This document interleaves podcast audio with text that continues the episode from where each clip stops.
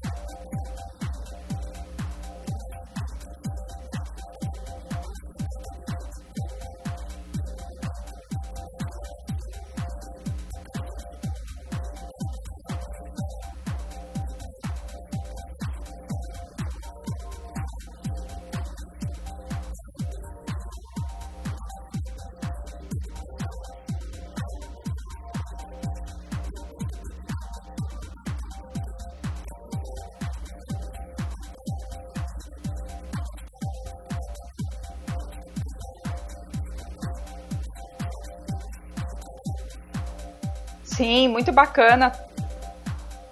Com certeza, com certeza, incrível e necessário. Muito feliz de ver homens como você tomando consciência disso tudo e não só tomando é, consciência para si, né, para o seu próprio autoconhecimento, mas espalhando, inclusive, dessa sua experiência e todo o conhecimento adquirido em tantos outros campos que contribuem aí para essa discussão também. Então, gratidão por estar aqui conosco hoje também. Um outro grande amigo aqui hoje é o André Mota, que atua com comunicação e tecnologias há anos. O André adora debates e polêmicas e a oportunidade de participar de um bate-papo com alguns de nossos especialistas é um prato cheio para abrir a mente e se preparar para o que está por vir nas formas de se relacionar. E aí, André, pronto para as relações íntimas por telepatia? A gente está quase lá, né?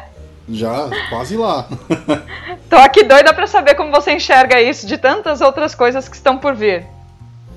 Ah, para mim é só um, assim, eu, eu tô muito feliz de estar tá participando de tudo isso, de participar uhum. de tudo isso. E eu não tenho muito o que falar, né? Porque eu não vou ficar falando de comunicação. Então acho que a gente tem que ir logo pro papo do futuro do sexo. Beleza, então, gente. Querendo saber mais sobre o nosso projeto, entre em www.futurodosexo.com e conheça não só todas as nossas temáticas, mas um pouco mais de todos os especialistas envolvidos nesse projeto. Bom, gente, então o assunto desse podcast hoje é por que futuro do sexo? Antes de mais nada, deixa eu dar uma pincelada aqui para quem está nos ouvindo sobre o nosso negócio. Somos um negócio social que visa convidar as pessoas para refletirem sobre a evolução da sociedade em tantos aspectos. Porém, que pouco se fala sobre as consequências atreladas ao tema sexualidade e tudo o que está relacionado a ele. Já notaram o quão moroso esse assunto tem evoluído do ponto de vista cultural e educacional? Tudo tem vindo como uma avalanche em nossas vidas nos últimos anos. No entanto, Neste aspecto, nos parece que continuamos cheios de dedos. Mas é praticamente impossível que tantas novas tecnologias e modo de viver não rebatam em nossas vidas afetivas, né? Então, por meio de nossos conteúdos, rodas de diálogos, workshops, cursos, vivências e consultorias, buscamos com a nossa inteligência coletiva co-criar junto ao público soluções que nos ajudem a lidar com tudo que já está aí e principalmente com o que está por vir. Portanto, nada mais sensato que comecemos nossos episódios de podcasts respondendo ao público essa questão. Por que devemos nos envolver e nos engajar mais com tudo que está por vir no âmbito das relações afetivas? Por que futuro do sexo, meus amigos? É, esse futuro que tem que chegar logo. Vou dar alguns insights aqui, né? Por que precisamos falar disso? Entre tantas coisas que estão acontecendo aí na sociedade, a gente tem a questão da inversão dos papéis, gênero na sociedade, isso tudo afeta né, o nosso dia a dia e, consequentemente, o sexo e as nossas relações. Temos novas constituições familiares, muitas vezes com duas mães, dois pais, agora, inclusive, a própria tecnologia já permite é, uma geração, a geração de uma criança com três pais e mães envolvidos. Não sei se vocês têm acompanhado essa discussão, eu posso passar Sim. aqui mais um pouquinho para vocês.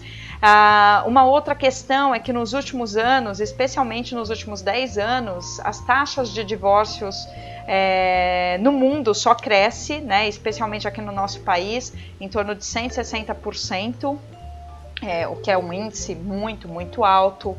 O, outra coisa que nós percebemos são jovens, jovens casais imediatistas que casam e se separam muito rapidamente. Uma coisa comum também é a dificuldade de se manter focado em um único relacionamento e o porquê dessa dificuldade toda, né?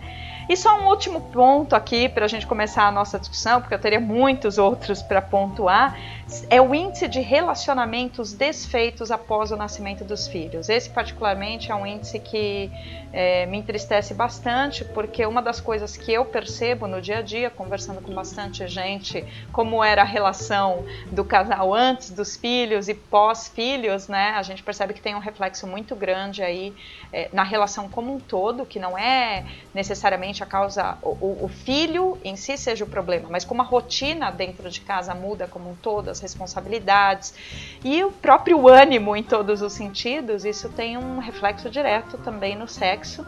Então, são algumas das coisinhas aí que a gente pode conversar a respeito. E deixo com vocês para darem continuidade aí na discussão. Você falou no começo uma coisa desse, desse término das relações, né? Essa coisa da, das pessoas se desiludem com o outro, né? É, tem um desapego da relação, tem, um, tem uma dificuldade mesmo de manter. Eu já pensei muito sobre isso e assim, até olhando a minha vida, eu fico me perguntando, quando a gente se apaixona, né, gente? Aí é uma pergunta pra gente. A gente vê o que no outro, né? A gente parece que vê um, um ser humano até meio super-homem, né? Ou super-mulher. A gente vê um, um ser humano além, além da gente. A gente vê. Eu costumo dizer que a gente vê a realidade do que aquele ser humano é. Porque quando a gente se apaixona, a gente vê o que ele é verdadeiramente. E, e quando a gente vai se relacionando e vão entrando os outros aspectos desse ser que é radiante, né? Todo mundo é lindo, eu acho todo mundo lindo. É, quando a gente vai se relacionando, outros aspectos vão, vão se tornando visíveis, até para nos ensinar algo. E aí a gente vai perdendo essa visão da. A gente vai deixando de ser fiel a essa imagem real do ser humano daquele ser a qual nós estamos, nos, nós estamos envolvidos. E eu acho que aí é que começa o desinteresse. Que que e por que, que isso acontece? É, então, eu acho que eu acho que acontece justamente porque as nossas sombras aparecem, né? Como é que eu posso dizer? Aquilo que a gente ainda precisa trabalhar e que quer mostrar para o outro que o outro precisa trabalhar. A gente falei demais. Não. o que, que, vocês acham? É que tem essa coisa de que a atração ela vai realmente cedendo espaço para as pressões e distrações ao nosso redor. E sem dúvida nenhuma, uh, tem essa questão também de quanta tecnologia nas nossas vidas hoje, a tecnologia, não só o celular na mão o tempo todo, mas a própria interação com a TV, Netflix, assim, o que, que vai acontecendo no dia a dia que tem tanta coisa interessante para a gente é, olhar, acompanhar o que está acontecendo, isso, aquilo e tal, que dentro de casa, ao longo do tempo, sem nem a gente perceber, aquele fascínio todo um pelo outro, principalmente depois que começa a morar junto e já está um tempo morando junto, eu não acho que assim o, o, fascínio em si a gente nem percebe conforme a gente vai se desligando desse fascínio. Só que a gente vai permitindo que essas pressões e distrações todas é, tomem conta, né, da vida ali dentro daquele daquele conjunto é, harmonioso daquela casa, e isso vai aumentando cada vez mais a indiferença. E conforme vai aumentando a indiferença, é, cada vez mais a gente vai deixando de ter um tesão assim é, verdadeiro pelo outro. Isso de certa forma vai minando um pouco o, o erotismo, né? Lógico, gente, estou falando de uma forma geral, a, a, percepção de tudo que eu tenho. E, enfim, a, a grande questão que eu vejo é por que não fomos preparados devidamente para tudo isso pelos nossos antecessores, né? Porque no fundo todo mundo sabe que isso acontece. E quem que jogou a real com a gente nesse sentido, é, a ponto de nos preparar para tudo isso? Ninguém falou isso pra gente. Eu acho que tem uma parcela de culpa católica também aí, meu. Eu não diria necessariamente católica, você diz religiosa, né, né Mota? É, eu, eu entendo que você coloca católica, talvez por sermos a maioria aqui no Brasil, mas Aqui não existe só o catolicismo, né? No... Não. Quando você vê, ah, o pessoal tá se divorciando demais. E o casamento tá cada vez assim, o gráfico vai diminuindo também. É simplesmente que o pessoal não tá casando, tá se juntando e morando com outras pessoas. Isso não é exatamente ruim. E tem todo esse negócio do. Essa filosofia monogâmica também talvez não seja o, o natural. Isso é coisa de isso é homem. É coisa, isso é coisa de homem. Eu enxergo um pouco como mota. É. Na verdade, eu vivo declaradamente num relacionamento monogâmico, todos ao meu redor sabem disso. Mas o meu marido, inclusive, sabe exatamente o que eu penso. Principalmente quando eu comecei a, a estudar sobre poliamor e relações livres, uhum. é, foi quando eu acabei me deparando, inclusive, com a história da monogamia. E quando eu me deparei com a história da monogamia, eu fiquei um pouco chocada, porque eu acho que é uma história extremamente relevante para a humanidade e que, de certa forma, é algo no meu entendimento, abafado. Qual que é a história? Cara? Eu não Conta sou a aí. pessoa mais especialista, mas tem tudo, tudo a ver com é, relação de poder, principalmente de homens no poder, tanto relação de poder é, do ponto de vista governos, né, na época, óbvio, estou falando de quando tudo isso começou, ainda tinham muitas monarquias e tal, então poder nesse sentido e poder religioso também, para gerar um pouco mais de controle na sociedade, tanto que de certa forma isso foi determinado por homens e não é à toa que na sociedade até hoje é muito mais aceito a, a traição por parte do homem do que por parte da mulher. Então, eu entendo, Lu, o que você coloca, que é, os homens talvez pensem isso com um pouco mais de naturalidade, mas assim, se alguns homens pensam isso com mais naturalidade também, a gente tem que investigar até onde essa propensão a defender uma possível poligamia, por exemplo, joga não só para si, mas joga para o outro também, né? Porque quando a gente é. fala de poligamia, a gente não tá falando só pra, pra que a não, gente. Não, isso é um negócio muito louco, que quando você fala de poligamia, você já pensa, é um cara com várias esposas, né? Por isso que eu acho que é legal usar sempre o termo poliamor pra, tipo, Sim. mostrar que é pros dois lados que o negócio tá, tá correndo. Esse negócio de poliamor eu acho bem legal até, gente. Eu acho interessante. Mas me diz uma coisa: é, como é que fica essa coisa? A gente mal e mal consegue um encontro com um verdadeiro? Como é que a gente vai conseguir se encontrar verdadeiramente. Eu tô falando assim, o interesse real pelo outro, essa coisa realmente que é, que, só, que é o que nos possibilita a nossa totalidade humana. Mas eu acho que é justamente isso que a Cassiana tava falando, Lu. Como é que eu vou fazer é... com Como é que é isso? Com um já dá aí trabalho, ela fala, ela tá em casa, aí fala assim, ah, vamos ver o Netflix, que ela não quer ver o filme do Netflix, aí. E aí você acaba. Ela acaba vendo, porque é o. Bom, vamos, vamos seguir a, a noite. E ela podia estar tá fazendo um negócio que ela curtia muito com outra pessoa, e outra pessoa que quisesse estar tá vendo Netflix podia estar tá lá. Então é um. Mas isso a amizade não contempla? Não, eu tô aqui polemizando, mas isso a não, amizade não con contempla? Não, contempla. Mas aí, né, você sempre. pra, pra onde vai depois a amizade? Né? Sempre Mota, vai. Você tá né? se enrolando, Mota. Você tá se enrolando. Não, não tô. tô brincando. Não, não, eu até quero colocar um ponto ainda em relação a isso, mas deixa eu ouvir o Agni. Agni, qual que é a tua visão a respeito de tudo isso?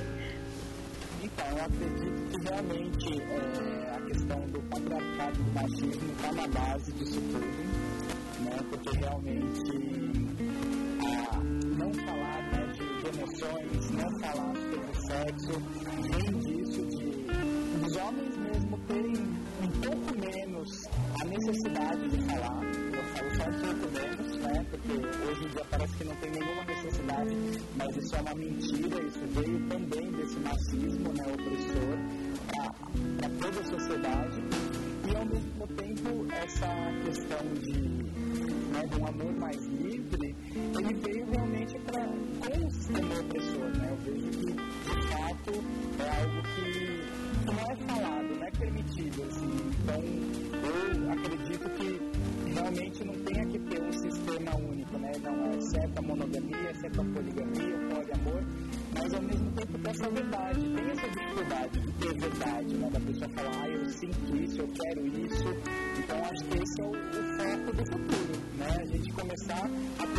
Exatamente. Eu também acho que o X da questão é muito nisso do que o Agni pontuou. A questão de relações mais verdadeiras. E me, na minha interpretação, para que possamos ter relações mais verdadeiras, é imprescindível que a gente trate essa questão do autoconhecimento.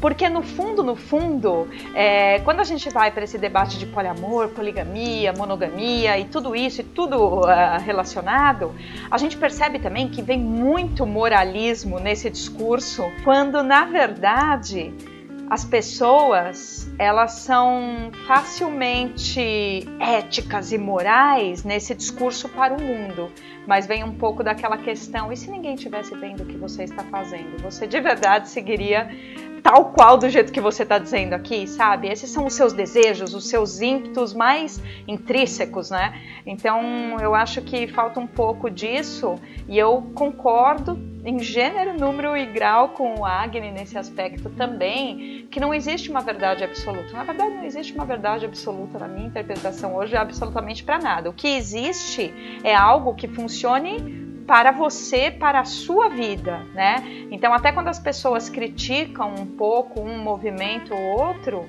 eu acho que não, não é bem por aí, mas acima de tudo é quando você defende algo e assim de verdade, porque você acredita que aquilo é o melhor, ao menos para você, a primeira pergunta a ser feita é: você se conhece verdadeiramente? Ah, eu acho que esse que é o ponto é você realmente saber é, quem você é e onde você está nisso tudo. Isso não ser nem um conceito da, do modismo, nem algo imposto, seja lá por quem, por uma cultura ou por uma moralidade, mas sim uma decisão interior dessa pessoa. Aí, gente, é, eu acho que a gente chega no, no ponto em comum.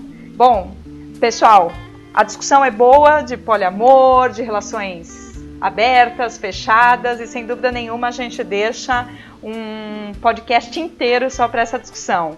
E eu gostaria de ouvir um pouquinho de vocês sobre o que, que vocês pensam sobre essa inversão dos papéis é, na sociedade. Então, as mulheres trabalhando cada vez mais, esse é um movimento que já acontece ao longo dos últimos 20, 30, 40 anos. Mas, por exemplo, a, os pais se dedicarem cada vez mais à paternidade, é só um dos exemplos né, da, da inversão dos papéis, é, e da paternidade propriamente dita, né? Não simplesmente de assinar sou pai, pago pensão e sustento aquela família, mas estar mais presente é outro grande paradigma que a gente vem vivenciando. Queria entender um pouquinho o que, que vocês pensam e qual o reflexo disso, não simplesmente na nossa sociedade hoje, no presente, mas como isso reflete num futuro próximo. Por exemplo, casos é, ainda dentro dessa situação da paternidade, onde o casal opta, muitas vezes, com crianças pequenas, uh, que o homem é que vai pedir as contas para cuidar um pouco mais dos filhos, estar um pouco mais por perto, e a mulher muitas vezes, quando tem uma renda um pouco maior, continue trabalhando. Como que vocês enxergam? Esse é só um dos exemplos, né? Entre tantas outras possibilidades de inversão dos papéis. Como que vocês enxergam o futuro da sociedade em relação a isso? Gente, a gente está em busca de quê? A gente está em busca de se realizar como ser humano, não é verdade? Vocês concordam sim, com isso, né? Sim. E aí, como é que eu vejo que isso vai acontecer? Quando que eu, quando eu, você e todos nós vamos nos realizar como seres humanos? Isso só vai acontecer quando a gente desempenhar as nossas, colocar no mundo as nossas capacidades femininas e masculinas. Então, eu acho tudo isso tudo muito bom, porque isso são oportunidades de a gente, da gente exercer a nossa totalidade. Nem yin nem yang. Somos, somos tudo isso. Agora, se sou definida é, de uma única forma e de um único jeito, tenho que agir é, somente dessa forma, eu perco a oportunidade de colocar é, qualidades é, e capacidades masculinas que estão em mim também no mundo. E aí eu não me coloco plenamente nesse mundo. Então eu acho que essa é a possibilidade. A gente está buscando essa totalidade do ser humano que a gente precisa de eus. A gente precisa de pessoas inteiras atuando em todos esses sistemas que a gente tem aí. Né? A área da sexualidade humana é uma. A gente tem um monte de problemas no mundo precisa de ser, seres inteiros. Eu acho que ser inteiro é isso, é trazer a, a, o masculino e o feminino. Sim, sem e dúvida. tentar harmonizar isso. Então tá tudo certo. Eu acho que esse é o primeiro passo. Agni Mota, queria ouvir dos dois meninos aqui do papo o porquê, na, na minha percepção, não sei se é só minha, os homens ainda sentem uma dificuldade tremenda, por mais informação que tenha é, disponível, por mais papos e diálogos que a gente tem acesso hoje, por que tamanha aversão a assumir a feminilidade que existe em cada um de vocês?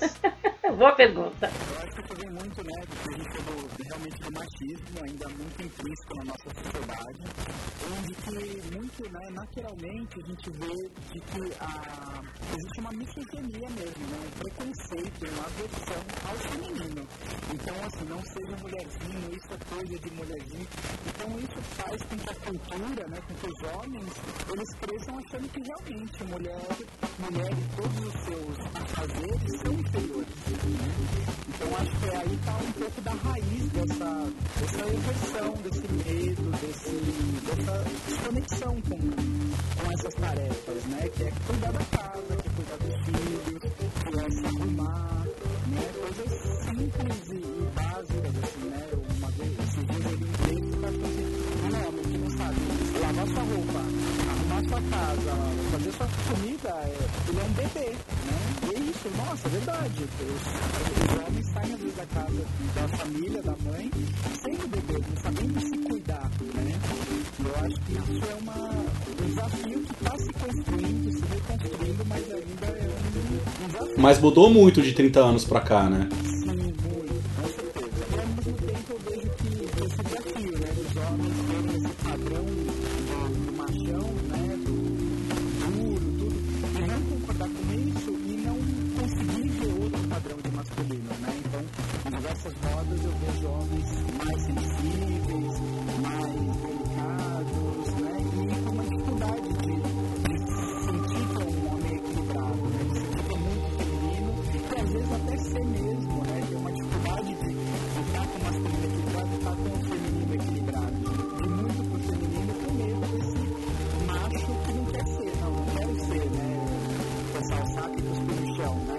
and peace.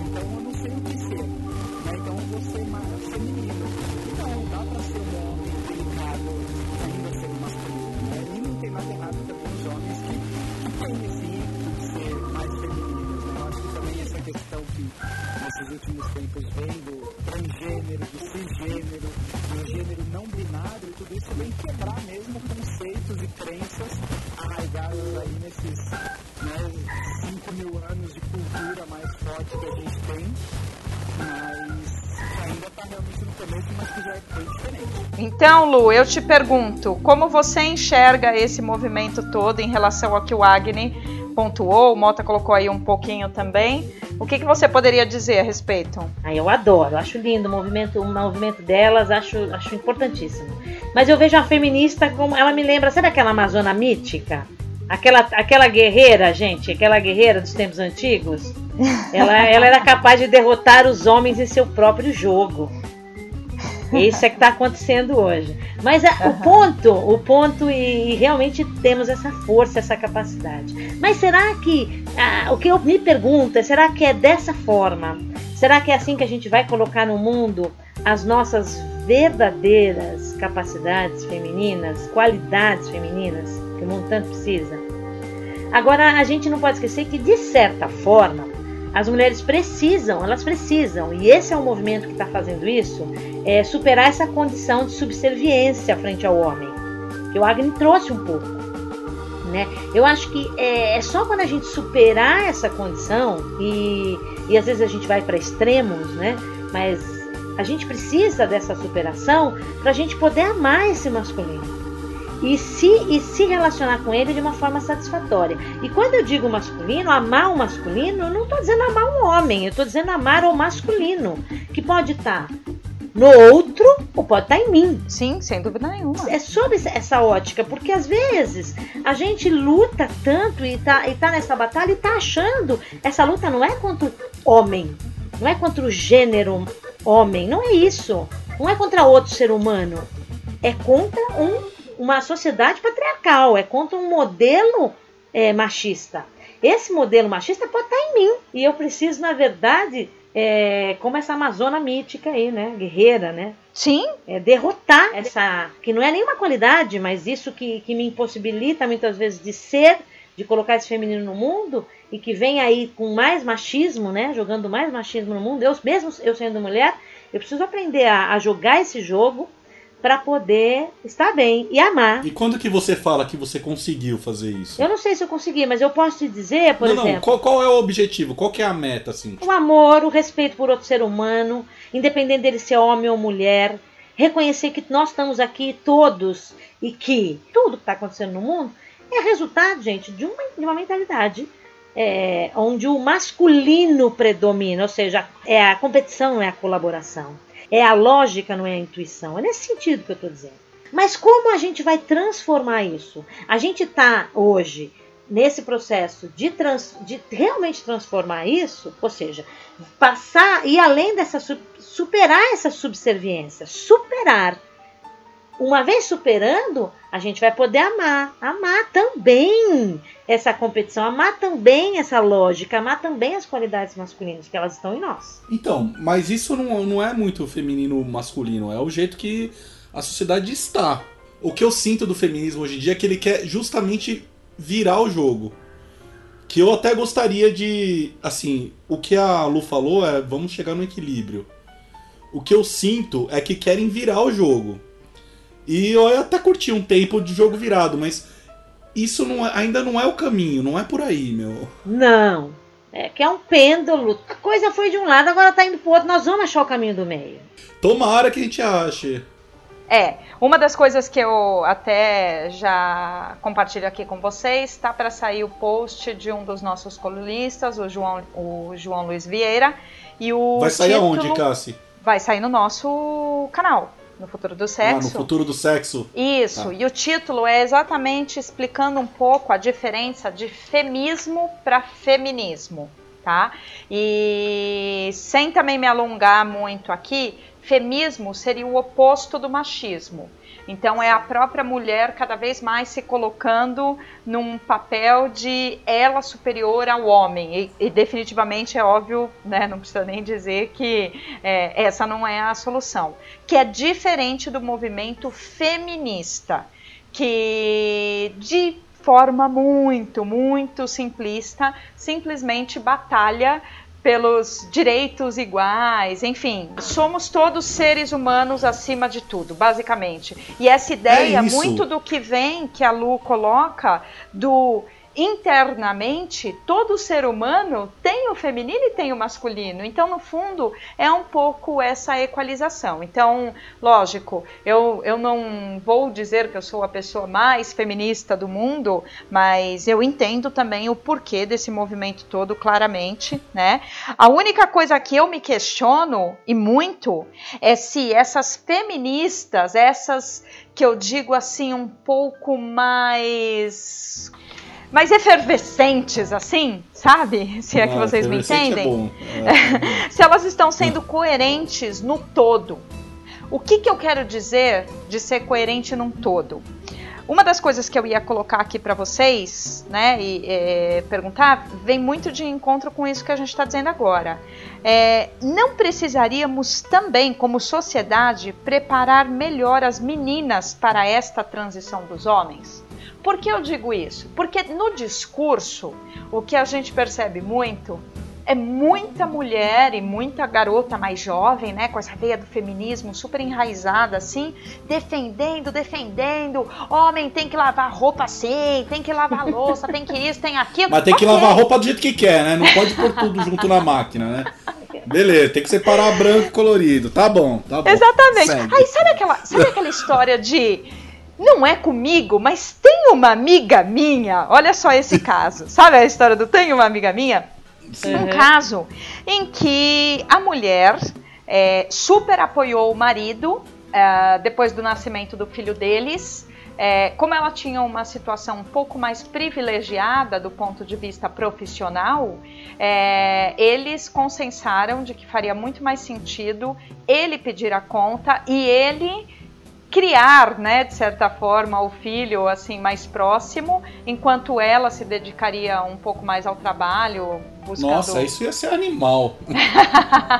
então, a proposta dessa ia ser é, animal. É, eu, eu não posso dizer que essa pessoa é uma feminista, tá? Mas eu digo assim, é o tipo de movimento que tem várias mulheres agora que defendem super, né, esse tipo de movimento. Só que Mas sabe é que... coerente isso, né? É coerente. coerente aí eu vou dizer, é, é, é, isso que eu quero dizer. Olha, mas olha o ponto que chegou. E aí é que eu pergunto, isso é coerente? Só que sabe o que aconteceu na prática? Um desabafo dela para uma outra colega nossa em questão? Assim, logo no primeiro, segundo ano, foi enquanto o bebê ainda estava na fase de bebê, é, não, não, não tinha passado ainda para a fase criança, criancinha, ela observando tudo que estava acontecendo com ele por mais amoroso que ele fosse, por mais dedicado que ele fosse com a família toda, ela foi perdendo literalmente o tesão por ele. Porque ao mesmo tempo, acho que a ideia daquela masculinidade foi sendo perdida. E aí, gente?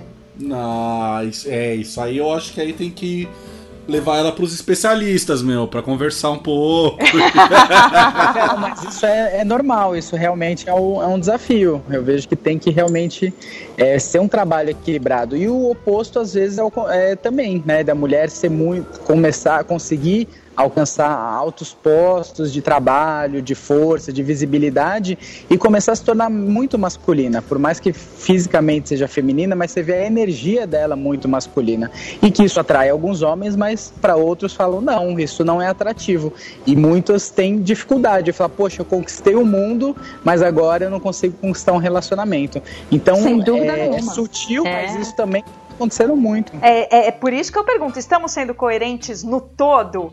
E como futuro do sexo e preparação da sociedade, eu acho que é algo que a gente tem que olhar e começar a preparar nesse sentido também. É. Né? Porque senão o discurso fica lindo. E a prática? Concordam?